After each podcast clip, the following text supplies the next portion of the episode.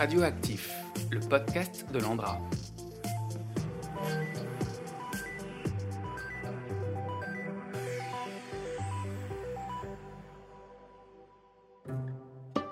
Demain, dans mille ans, la série qui explore la mémoire sous tous les angles. Dans cet épisode, je m'intéresse à la problématique des supports. Pour transmettre nos connaissances aux générations futures, il faut que ces supports soient pérennes. Aujourd'hui, lesquels utilisons-nous? Lesquels sont les plus durables? Au temps du numérique, le papier est-il toujours d'actualité? Pour répondre à ces questions, je suis allé discuter avec deux expertes.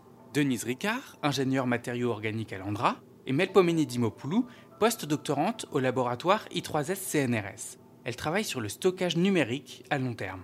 Commençons par le papier. Le papier ordinaire se dégrade trop rapidement. C'est pourquoi Denise Ricard travaille sur le papier permanent, un papier conçu pour les archives.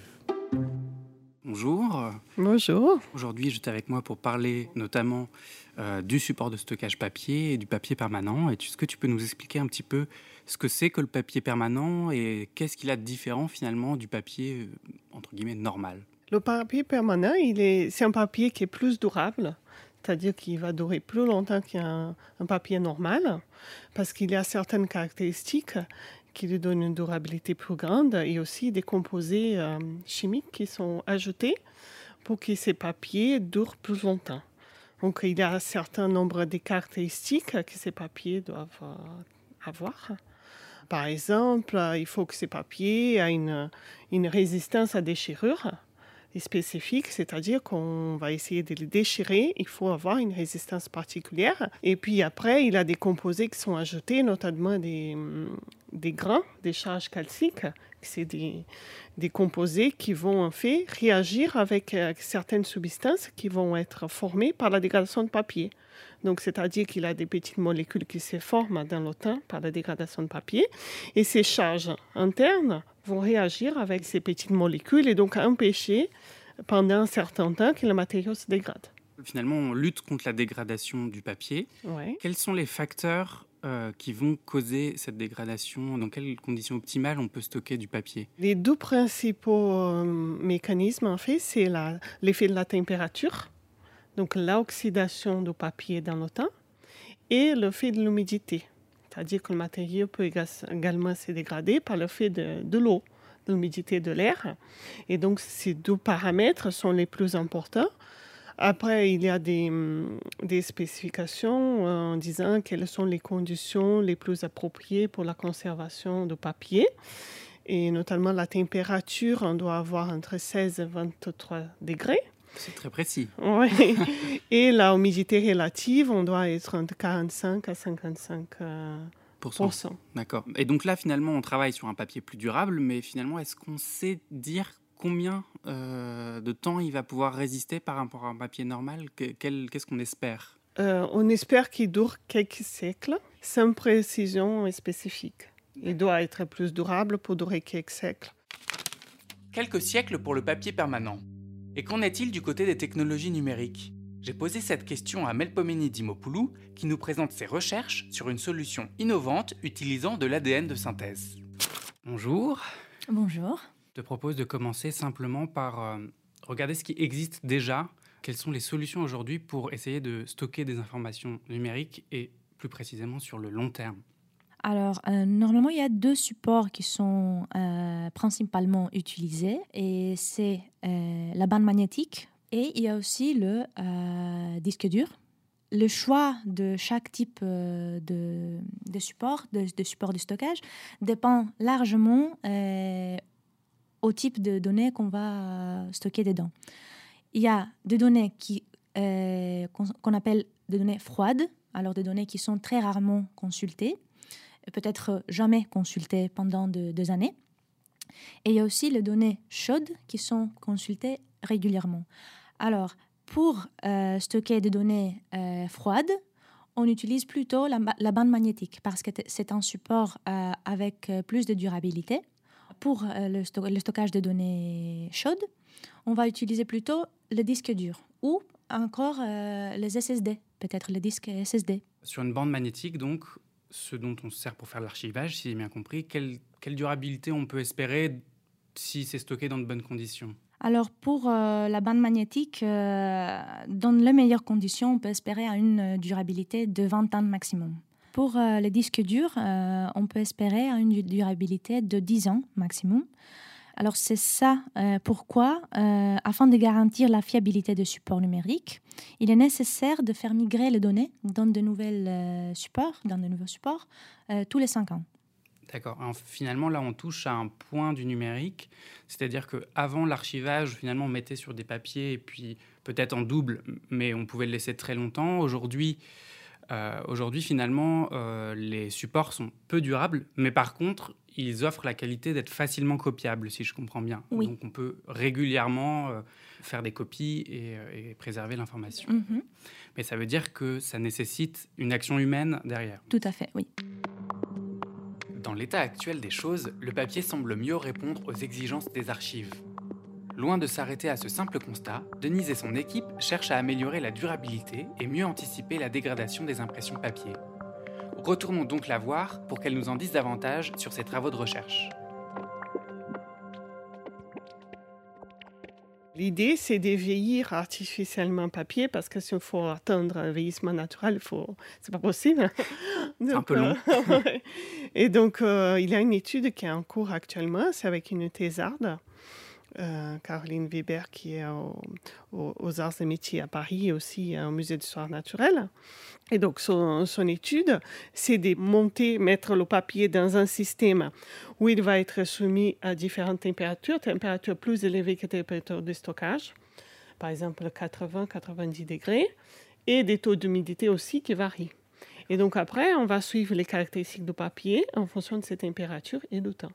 D'accord. Pour pouvoir donc dégrader, suivre la dégradation, pour avoir des paramètres euh, cinétiques des dégradations qui ensuite vont être intégrés dans le modèle cinétique pour pouvoir nous donner une estimation de la durée de temps. Et est-ce que ces expériences, vous les faites une fois sur un papier durable euh, sur lequel vous travaillez et une fois sur un papier classique pour voir la différence? Oui, oui, oui. Il y a toujours un papier normal, je veux dire, et des papiers de référence, euh, des, papiers permanents euh, qu'on utilise à l'Andra actuellement. Et puis aussi, euh, on regarde d'autres papiers permanents, d'autres marques. Les papiers permanents, ils ont une norme spécifique, donc il y a plusieurs paramètres qui doivent être, qui doivent respecter, mais il y a plusieurs marques. Donc là, jusqu'à présent, on parle beaucoup du papier, mais un des gros enjeux également, c'est l'encre. Pour l'encre, c'est un petit peu plus compliqué parce qu'il n'y a pas de normes. C'est-à-dire, on n'a pas, pour le oui, il n'y a pas pour l'encre. Et aussi, il y a une autre problématique, c'est que l'encre, les formulations vont changer. Les fabricants vont changer euh, après quelques années. On n'a pas le contrôle là-dessus. On n'a pas le contrôle sur la formulation de ces encres finalement. Et donc, euh, là, dans, cette étude, on a pris euh, quelques encres.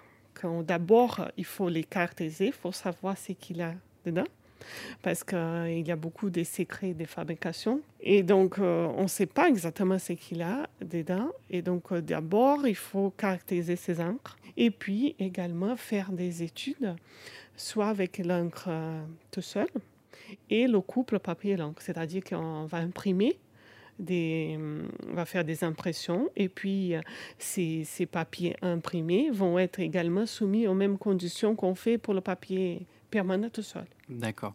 On a vu que donc euh, une des méthodes était le vieillissement artificiel, mhm. mais finalement de ça, vous allez tirer des modèles numériques de vieillissement. Au laboratoire des, arts et métiers à Paris, ils ont un modèle numérique euh, pour les polymères. Le papier, à la base, c'est la cellulose, qui c'est un, un matériau polymère également.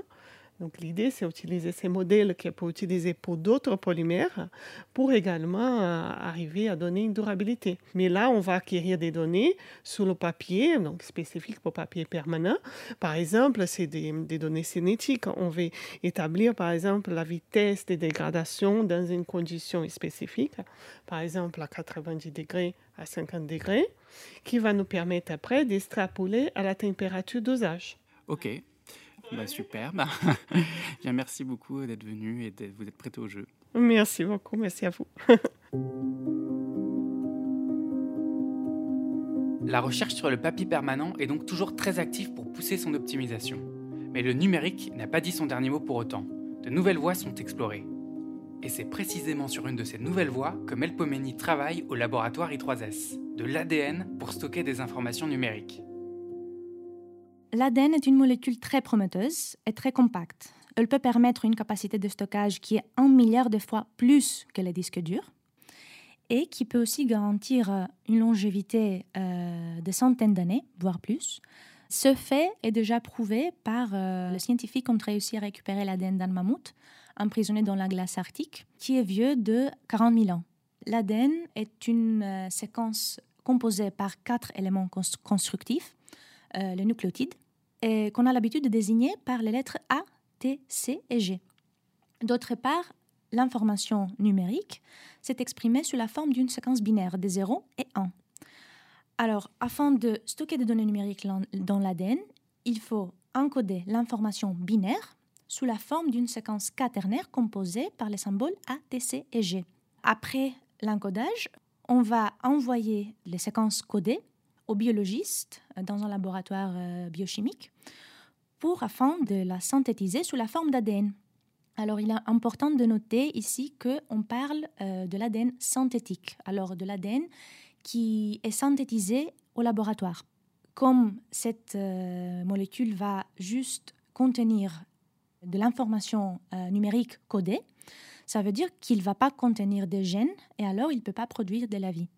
Les brins d'ADN seront stockés dans des capsules très petites qui empêchent les contacts avec l'eau et l'oxygène et qui peuvent garantir un stockage fiable à long terme.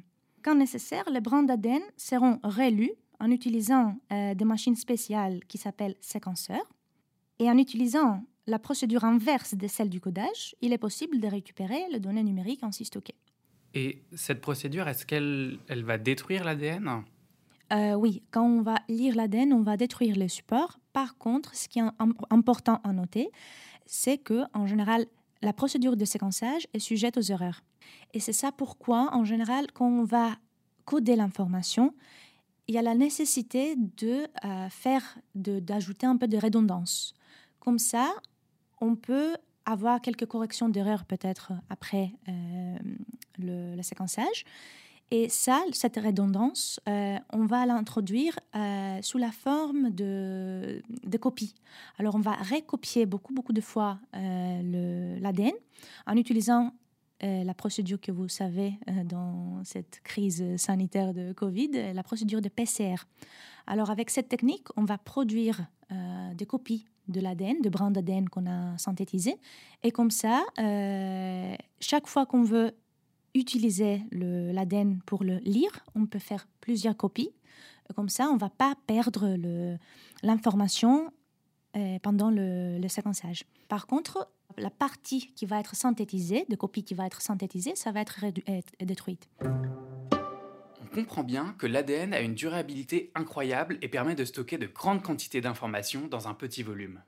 Aujourd'hui, on maîtrise la synthèse, l'écriture et la lecture d'informations numériques sur ce support. Mais quelles sont les étapes qui restent à franchir pour son développement industriel?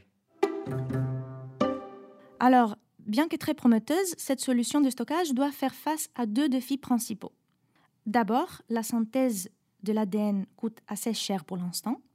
Alors, c'est pourquoi il est nécessaire de compresser les données avant le codage afin de réduire les coûts de la synthèse.